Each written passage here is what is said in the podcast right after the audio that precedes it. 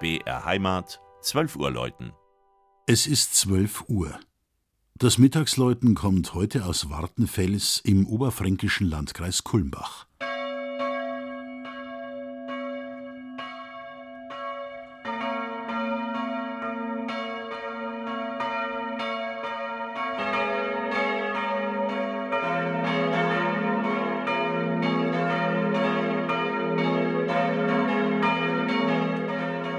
Die katholische Pfarrkirche St. Bartholomäus liegt zentral auf dem Marktplatz des Dorfes Wartenfels, einem Ortsteil des Marktes Pressegg. Die Lage ist bemerkenswert.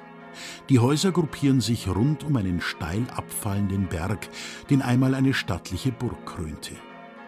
Letzte Relikte sind die Reste eines Rundturms.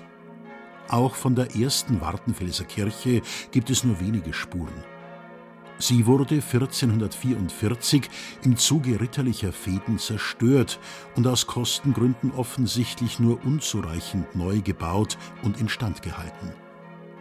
Mitte des 19. Jahrhunderts musste der Turm wegen Einsturzgefahr abgetragen, schließlich 1861 das ganze Gotteshaus von der Polizei gesperrt werden.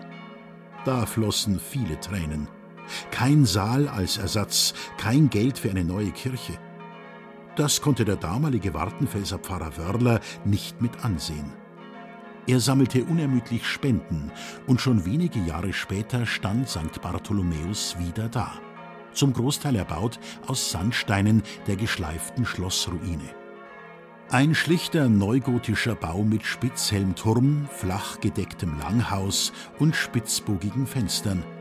1867 wurde die Kirche geweiht. Nach dem Ersten Weltkrieg mussten zwei neue Glocken her. Wieder waren Spender gefragt.